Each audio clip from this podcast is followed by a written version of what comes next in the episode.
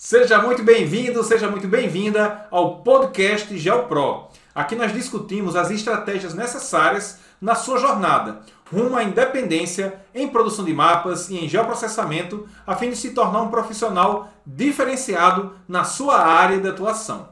Eu sou Anderson Medeiros. E eu sou Júlia Eugênio. E nesse primeiro episódio nós vamos entender o que significa ser independente na produção de mapas e em geoprocessamento e como Anderson Medeiros começou.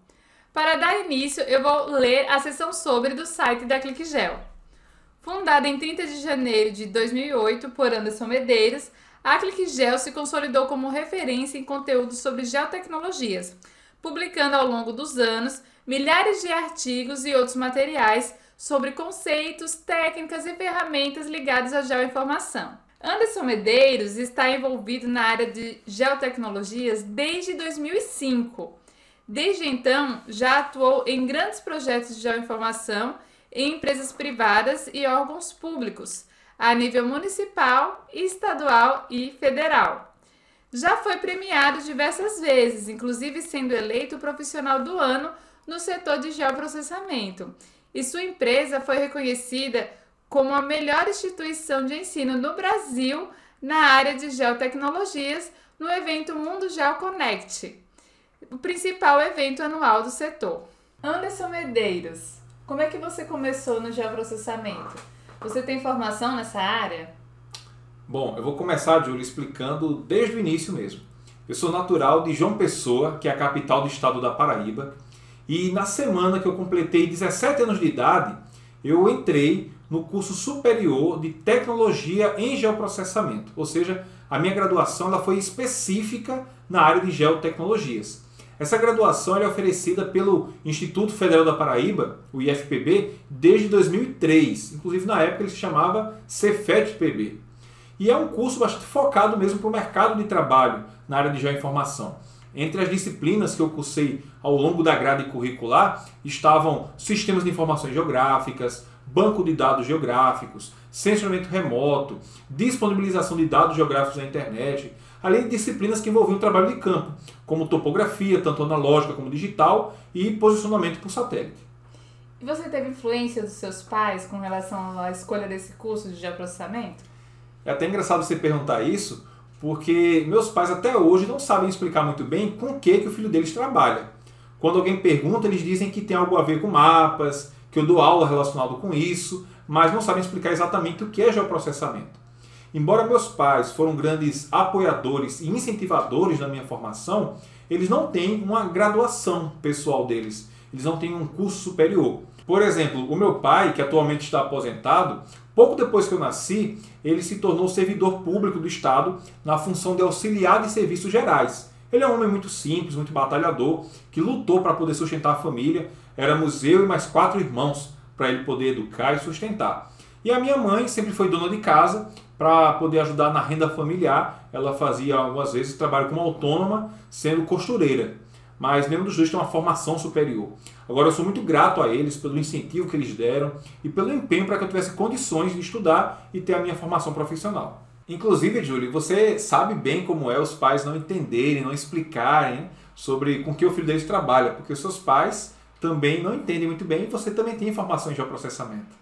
É, exatamente, né? Como o Anderson falou, eu sou formada em geoprocessamento pelo FPB. Eu fui da terceira turma, o Anderson foi da sexta turma.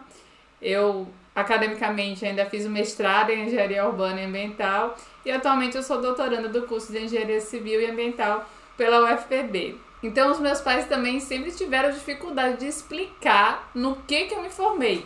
Né? Então, às vezes, para eles, muitas vezes, foi mais fácil simplificar ela trabalhar dando aula, ela trabalha fazendo mapa, né, do que dizer que a filha é formada em geoprocessamento. Então, antes, como você falou, quando você entrou no IFPB, você era bem novinho. Tinha 17 anos, entrou logo para graduação. Eu, quando eu entrei no IFPB, eu já era um pouco mais velha, também já entrei primeiro para fazer o técnico e posteriormente entrei para a graduação. Mas como foi você, nessa idade, novinho lá no IFPB, como foi essa situação? Era um mundo novo, né? Toda a vida eu estudei em escola pública. O ensino fundamental foi em escola do município e o ensino médio em escolas estaduais. Agora, no IFPB, agora as responsabilidades eram outras, né? o nível de desafio era outro. E como muitos jovens que estão assistindo a gente, que estão no curso superior, eu enfrentava dificuldades financeiras. É aquela frase de vender o almoço para pagar a janta, né? Só que no meu caso eu deixava de ter refeições durante o período que eu passava no instituto para poder usar aquele pouco dinheiro, aqueles trocados, para, por exemplo, conseguir uma apostila que um professor fornecia para aquela disciplina que eu ia estudar. Então, realmente é necessário sacrifício nessa fase para que você possa se capacitar. Com certeza, quem está nos assistindo sabe bem o que é isso. É, e ainda mais entrar num curso tecnológico, né, ali pelo IFPB. E eu me lembro na época você tinha adquirido um computador, começou sem, depois você conseguiu comprar. Ah, é verdade. Quando eu entrei no curso, eu não tinha computador. Apenas quando eu estava no terceiro período do curso, eu já estava com meus 18 anos, que aí minha mãe fez mais um sacrifício, ela fez um empréstimo na época para conseguir um computador para mim. Mas até lá, mesmo as disciplinas práticas, eu dependia exclusivamente dos computadores da faculdade. Eu ia em outros horários para poder praticar nos computadores do laboratório, porque em casa não tinha como praticar. Por exemplo, disciplina de uso do AutoCAD. Como é que eu ia praticar em casa sem computador? Então eu tinha que ir até o instituto, fazer um outro horário ali de estudos para poder praticar a parte de utilização dos softwares, por exemplo. Agora o interessante é que eu sempre me lembro, naquela época a gente via com um quadro branco debaixo do braço. E você andava com um quadro branco para lá e para cá. O que você fazia com esse quadro branco? Conta pra gente. Então, ela tá falando isso porque por um bom tempo, para poder me manter na faculdade, eu tive que prestar serviços como professor de matemática. Dava aula e andava com um quadro realmente branco pela cidade e no, nos horários vagos né, para poder dar aula e conseguir um trocado. Eu dava uma hora de aula, se não me engano, na época era 10 reais quando eu dava essas aulas. Né? Mas com certeza, isso quem está nos assistindo também entende que é necessário você poder atuar em outras áreas muitas vezes para você se formar em outra que é o seu foco, é o seu objetivo como profissional. E vocês estão percebendo que a Júlia conhece muito da minha história, porque, embora não disse antes, mas por coincidência, além de sócios na Clique Gel, nós somos casados. Nós já estamos juntos aí entre namoro e casamento há bem mais de 10 anos. É, pois é, né? Então já desde então já via ele com aquele quadro branco debaixo do braço, né? Naquele tempo já dando aulas, né? Então você já tinha começado a dar aula desde novinho, né? Então desde seus 16, 17 anos você já estava dando aula por aí, né? Agora, com relação ao geoprocessamento, não foi seus pais, influenciadores, e ninguém dorme e acorda assim, ah, eu vou estudar geoprocessamento. Então uma criancinha, ah, eu amo geoprocessamento como é que você escolheu essa área de atuação? Isso é verdade. Eu costumo sempre dizer que nenhuma criança diz assim: ah, quando eu crescer, eu quero trabalhar com geoprocessamento. Né? Nós mesmos não fazíamos isso. Né? Geralmente a pessoa diz que quer ser médico, advogado, engenheiro e por aí vai. Mas no meu caso foi o seguinte: quando eu terminei o ensino médio, eu ainda estava ali com os 16 anos para fazer os 17, eu fui prestar vestibular. No meu caso, na época do ensino médio, eu queria muito cursar biologia. Só que quando chegou no último ano, meu pensamento mudou. E eu prestei vestibular para várias instituições em cursos diferentes. E na época eu lembro que eu fui aprovado para geoprocessamento no IFPB e em outras instituições eu passei para geografia e para direito. Então eu tinha essas outras duas opções além do geoprocessamento.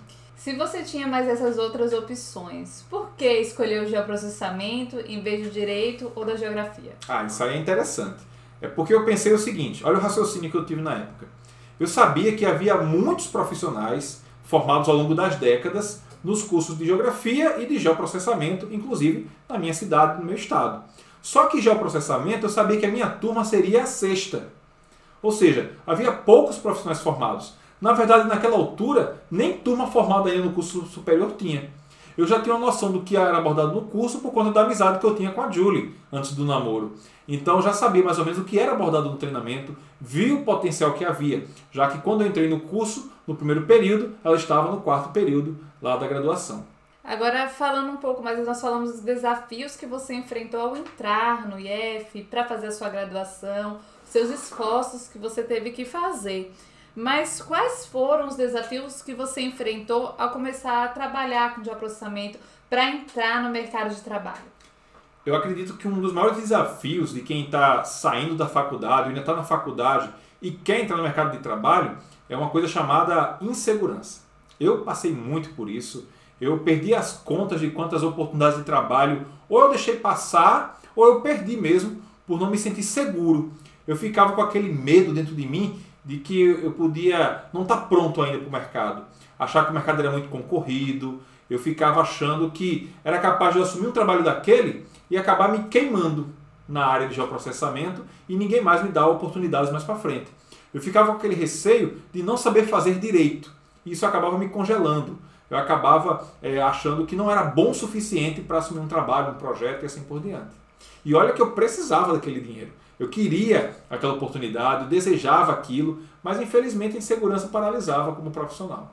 Então, o que, que você fez para você vencer esses desafios, realmente ultrapassar esses obstáculos? Você lembra de algo que realmente lhe proporcionou, lhe ajudou a seguir em frente, a realmente ultrapassar essas barreiras da insegurança? É, e nesse ponto vale destacar algo que eu aprendi com o pai dela. Ele dizia que a profundidade da água é que ensina a pessoa a nadar. Essa frase é muito marcante. Logicamente, o que ela quer nos passar é que nas dificuldades, na pressão, a gente descobre que consegue fazer coisas que a gente nem imagina. E eu estava cada vez mais vendo que eu tinha que assumir responsabilidades, eu tinha que procurar oportunidades de trabalho como profissional também. Só que, logicamente, só motivação não é o suficiente. E aí que eu vejo a importância de alcançar algo que eu não tinha ainda, que era a chamada independência na produção de mapas e em geoprocessamento, que nós vamos falar durante essa nossa conversa um pouco mais o que significa. Mas foi esse o diferencial para que a partir dali, quando eu alcancei essa independência em geoprocessamento, em produção de mapas, para eu poder assumir oportunidades de trabalho como as que eu tinha deixado passar ou perdido anteriormente. Como foi que você começou então a produzir conteúdo nessa área e a dar cursos? Porque aula você já dava desde o início, né? Desde seus 16, 17 anos você já dava aula de algo, né? Mas direcionada já a processamento. Quando é que você começou?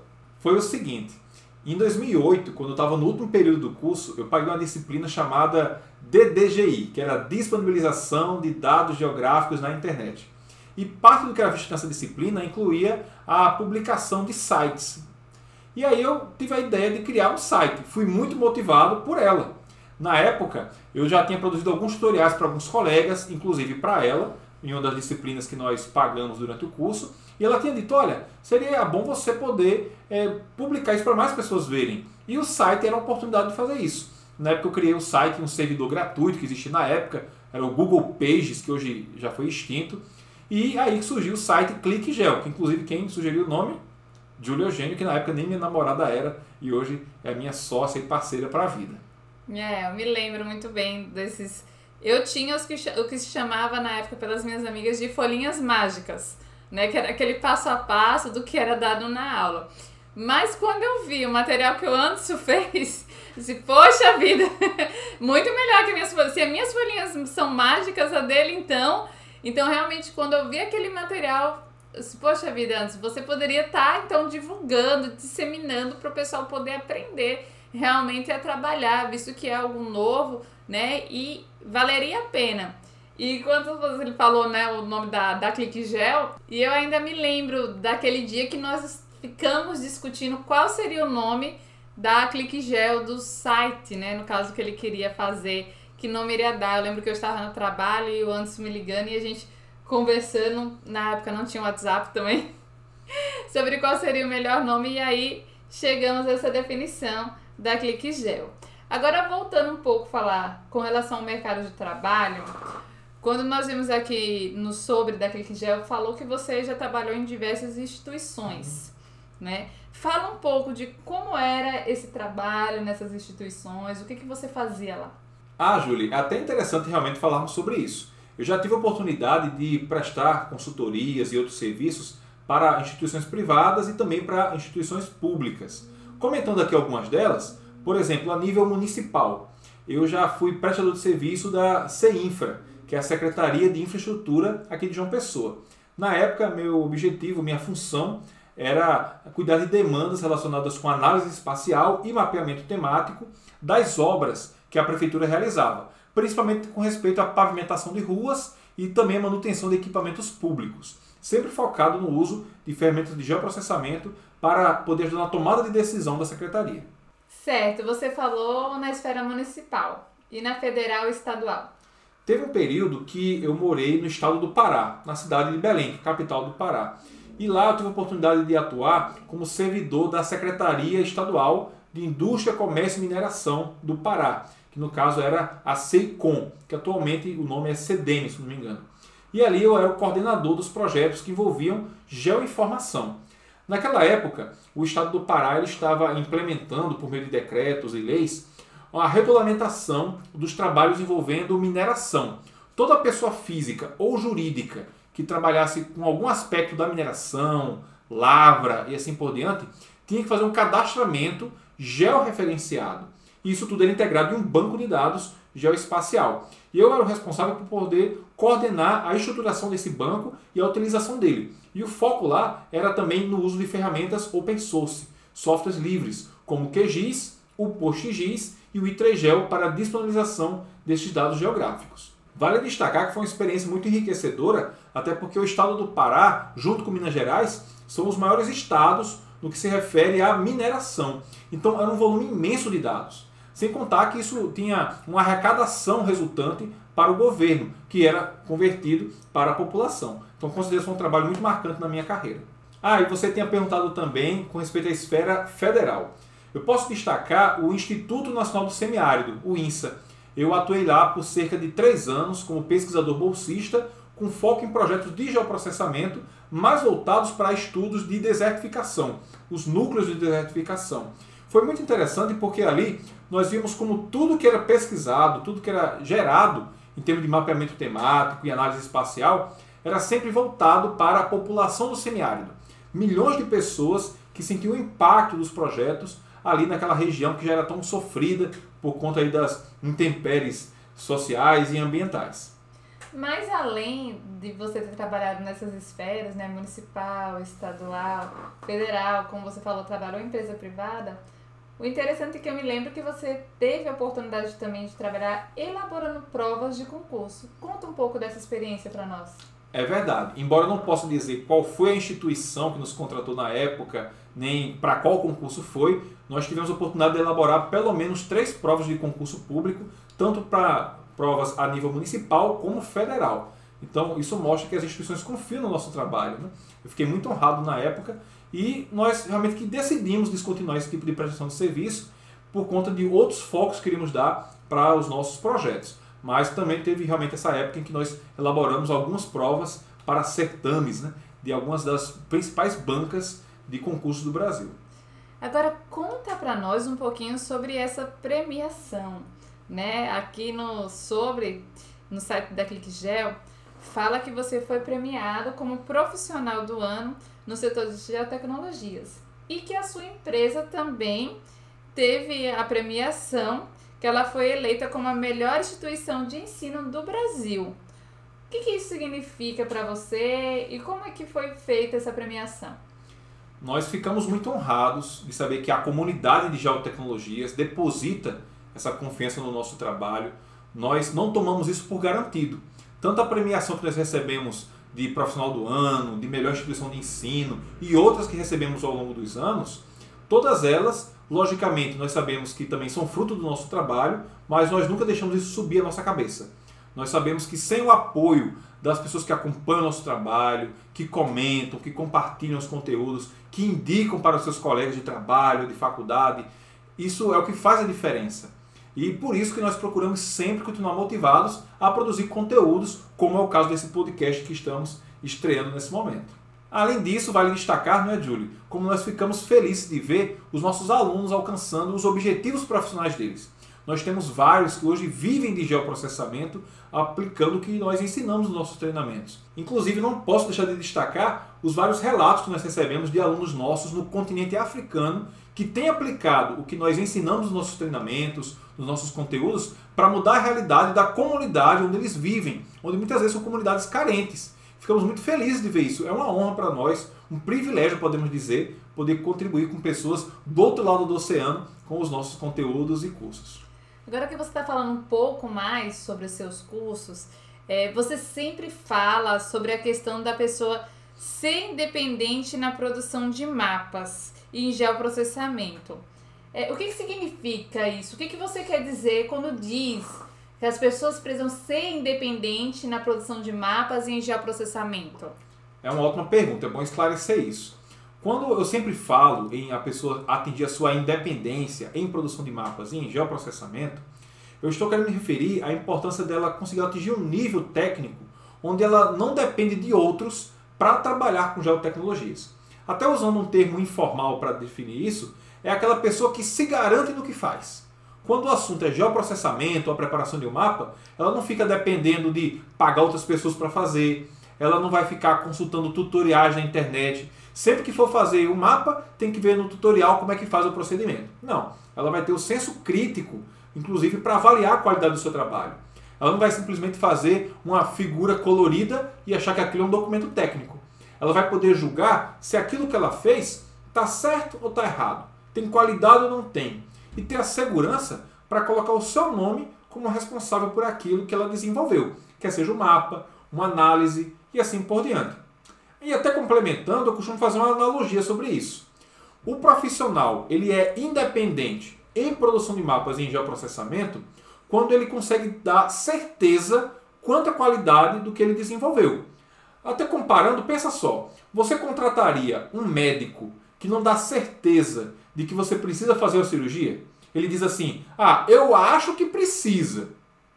Ou então, você contrataria o serviço de um engenheiro se ele diz que não tem certeza, ele só acha que uma construção que ele fez é sólida?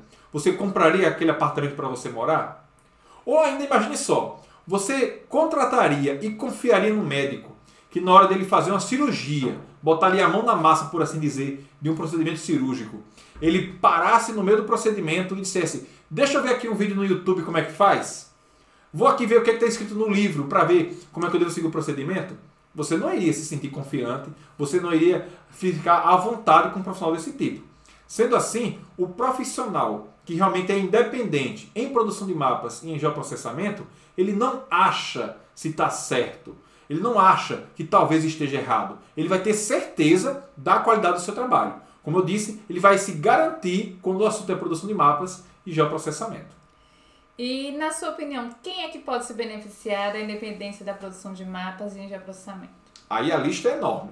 Poderia mencionar apenas algumas áreas principais, seria a geografia, biologia, geologia, engenharias diversas como civil, ambiental, florestal, agronômica, elétrica e por aí vai, bem como outros profissionais da área ambiental, como gestores ambientais, zootecnistas, veterinários, também turismólogos e até áreas que talvez você não imagine que de forma imediata vão ter relação com geotecnologias, como por exemplo, profissionais da área de saúde que trabalham com epidemiologia, também podemos mencionar segurança pública, economistas, jornalistas e por aí vai. Inclusive, se por acaso eu não mencionei a sua área de formação e você quer saber se pode usar geoprocessamento ou se você já usa, coloca aqui nos comentários esse vídeo. Vai ser muito legal saber que você tem percebido a importância de usar o geoprocessamento na sua área de formação. Mas Anderson, com tantas áreas aí usando o geoprocessamento, você não acha que esse mercado já está um pouco saturado? Não, não está. Essa é uma dúvida muito comum. Toda semana eu recebo perguntas sobre isso. Mas é o seguinte: hoje existem muitos profissionais formados, é verdade. Mas profissional formado não é o mesmo que profissional qualificado. Então, existem muitos profissionais que concluem cursos de geografia, de engenharia, de meio ambiente e assim por diante que eu mencionei aqui, só que eles não têm o domínio, eles não dominam produção de mapas e geoprocessamento. Isso acaba limitando a capacidade deles poderem atuar nessa área específica. Então, Anderson, o que, que você diria para aquelas pessoas que querem agora ingressar no mercado de trabalho na área de geoprocessamento, que estão aí dando seus primeiros passos e querem ganhar o seu espaço no mercado? Ótima pergunta. Eu diria que primeiro eles não podem se acomodar e eles têm que se antecipar. Vou explicar melhor. Quando eu falo para não se acomodar, é buscar evolução constante. Nunca saber que sabe demais. Sempre há espaço para crescimento profissional. Sempre tem que estar se atualizando. E quando eu falo sobre se antecipar, é o seguinte: a pessoa entrou no curso de graduação. Ela só vai ter algum contato com alguma disciplina relacionada com geoprocessamento lá no terceiro, quinto ou sexto semestre, muitas vezes. Então a ideia é se antecipe, comece a estudar esse tema antes. Por quê? Quando você chegar em um dos períodos, em um semestre, onde você pode concorrer a um estágio ou então algum tipo de serviço, você já vai estar mais preparado. Aí lá na seleção do estágio, você não vai ser encarado como aquela pessoa que está crua demais. Aquela pessoa que vai ter que aprender tudo, que vão ter que ensinar tudo para ela ainda. Você chegando lá já sabendo já o processamento, aí é totalmente diferente a visão que vão ter de você. Vão olhar para você e pensar assim: olha, esse rapaz aí já sabe das coisas. Essa moça aí já domina o geoprocessamento. E aí você já vai estar à frente dos seus concorrentes de uma forma que eles nem esperavam que você estivesse. Então, não esqueça, não se acomode, continue evoluindo, busque a informação e se antecipe. Não fique pensando, ah, daqui a dois anos, quando tiver em tal semestre, aí eu começo a procurar por isso. Não, entrou na faculdade, já busca essa informação para se diferenciar. Interessante, né? O mercado, você falou, não está saturado, né? Que tem espaço para muitas pessoas. Quando foi na época da sua graduação que você ingressou, que não era tão difundido o geoprocessamento, não tinha também tanta concorrência, né? Que hoje nós possamos ver muita concorrência. E às vezes as pessoas têm medo da concorrência, não sabem como lidar com ela. O é, que, que você acha com relação a isso? Essa pergunta, Júlia, é muito relevante porque é uma dúvida e preocupação muito comum, tanto de quem não começou ainda na área a atuar como profissional, como de muita gente que já está na área e fica paralisada com medo da concorrência. Mas é o seguinte, pessoal: no mercado de trabalho há espaço para todo mundo que quer ser um bom profissional, fazendo um trabalho sério e respeitando os outros profissionais da área. Quem não quer fazer um trabalho de forma séria e não respeita os outros profissionais, sabe o que vai acontecer? O mercado a longo prazo vai devorar. Esses profissionais não vão continuar, essas empresas não vão seguir por muito tempo. É necessário ética, responsabilidade técnica e, claro, respeitar o trabalho dos outros. Trabalhar de forma séria, sempre respeitando o trabalho dos outros profissionais. E como você mesmo falou, né, Anderson, o geoprocessamento ele é bastante amplo e aplicável em diversas áreas. Né? E existem por assim dizer, como se fosse um bolo enorme, tivesse várias fatias, né, que você consegue ali estudar, se aprofundar mais nisso e se tornar realmente um expert naquele assunto.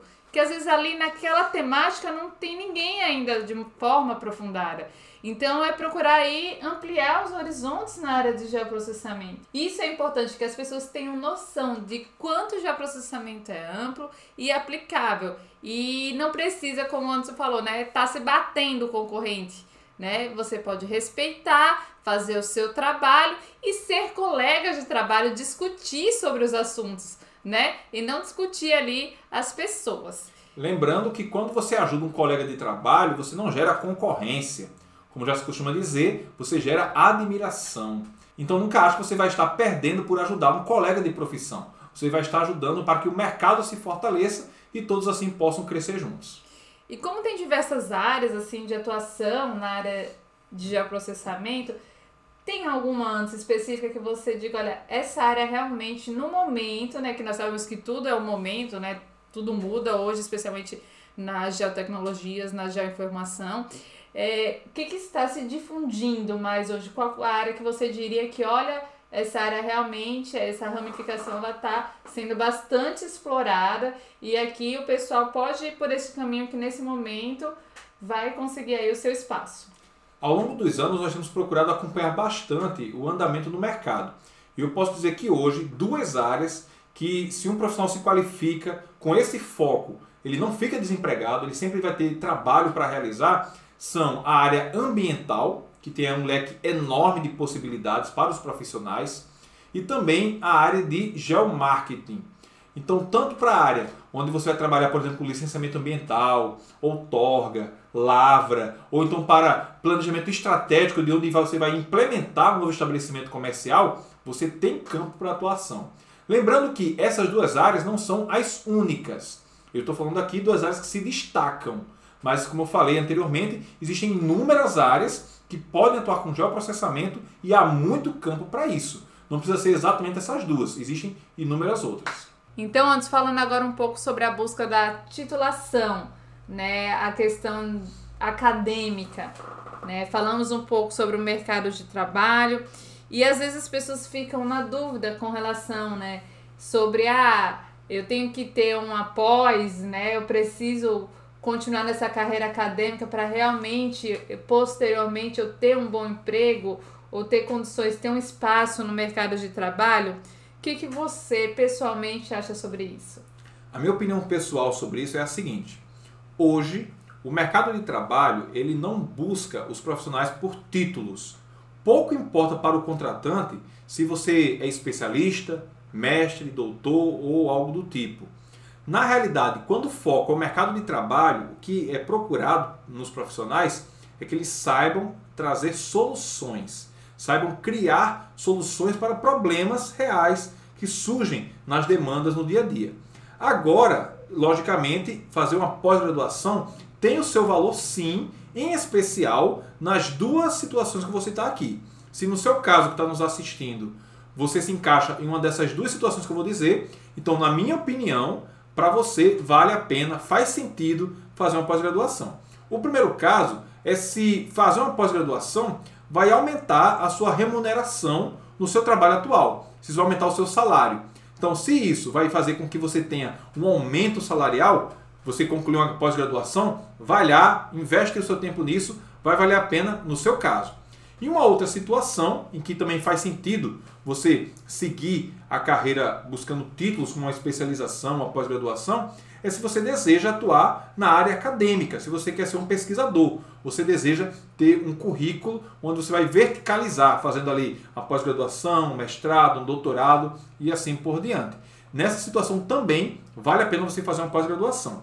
Mas se o seu foco é o mercado de trabalho, você quer trabalhar, quer seja como prestador de serviço autônomo, você quer empreender, se você quer ser um colaborador em uma empresa, nesse caso, não foque o seu tempo, as suas energias em uma pós-graduação. Essa é a minha opinião.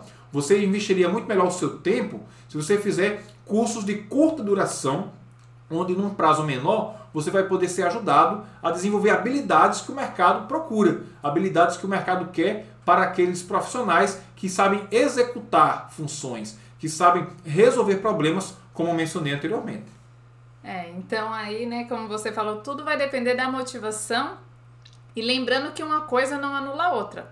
Né? A pessoa também pode procurar fazer a carreira acadêmica e se profissionalizar ao mesmo tempo. Tudo vai depender do tempo dela né, Exatamente. disponibilização dela. O foco profissional, o objetivo que você tem como profissional. E lembrando também que ao longo da vida você pode tomar decisões diferentes. Você pode decidir, no determinado ponto, querer sair da área acadêmica para o mercado de trabalho ou vice-versa. Você tem total liberdade de fazer isso.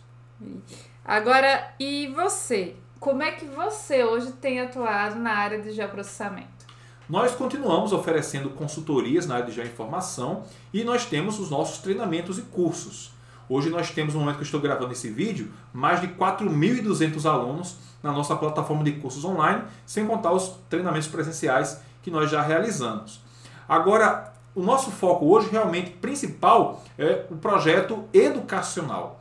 Então o que acontece? Nós recebemos muitas demandas solicitando consultorias. Hoje, o que é que nós temos feito? Nós temos uma base de dados dos nossos alunos e aqueles que mais se destacam, nós indicamos regularmente para a execução desses serviços, quer seja uma simples produção de um mapa, uma consultoria ou até projetos maiores. Porque como nós temos esse acompanhamento, nós sabemos quais alunos podem assumir determinadas atividades. E isso contribui, logicamente, para o crescimento profissional deles também. Agora, para a gente encerrar e fechar aqui, por que, que o nome GeoPro para esse programa? É o seguinte, o termo GeoPro ele vem de geoprofissional ou profissional das geotecnologias. Foi um termo que nós criamos para identificar esses profissionais de várias formações que querem se destacar como profissionais habilitados em geoprocessamento, que realmente dominam, são independentes em produção de mapas em geoprocessamento. Então, o nosso convite é que você também seja um GeoPro. Inclusive, esse é o nome de um dos nossos treinamentos, que é o método GeoPro. Mas eu quero destacar que ao longo dos próximos episódios desse podcast, nós vamos tratar não apenas sobre aspectos conceituais e práticos do geoprocessamento, mas principalmente sobre a carreira em geotecnologias. Como você pode se destacar como profissional, como você pode lidar com o mercado de trabalho, fazer propostas técnicas e muito mais. Inclusive, você vai poder deixar nos comentários desse episódio e dos próximos sugestões de temas que você quer que nós tratemos no nosso podcast. Muito bom. Estamos aí com expectativa aí com relação a esse novo projeto da ClickGel, mais um projeto aí ingressando em 2021, né, inovando. E você gostaria de finalizar com algo especial? Eu queria dizer, pessoal, que nós ficamos muito honrados de saber que vocês acompanham o nosso trabalho. Eu espero que esse projeto ele ajude você a preencher alguma lacuna que você tinha na sua mente sobre como você pode se preparar para o mercado de trabalho. Eu compartilhei um pouco da minha história aqui nesse episódio, não para você se comparar, mas para motivar que você pode sair daquele estágio de insegurança, onde você deixa passar oportunidades de trabalho, ao nível que você se sinta realizado profissionalmente. Que você se sinta motivado a poder trabalhar ainda mais na área que você escolheu para atuar e aproveitar as muitas oportunidades que há para quem trabalha com geotecnologias e também que você possa ter a visão de criar oportunidades como profissional que realmente está habilitado, como um GeoPro, um profissional qualificado em geotecnologias. Eu acredito que é isso, não é, Julie? Nós queremos agradecer a vocês por acompanhar nosso trabalho ao longo dos anos e que vocês aproveitem ao máximo o conteúdo desse podcast e dos outros projetos que a ClickGel está trazendo para vocês, sempre com o objetivo de ajudar você nessa sua jornada rumo à independência em produção de mapas e geoprocessamento. Vejo você então no próximo episódio do podcast GeoPro.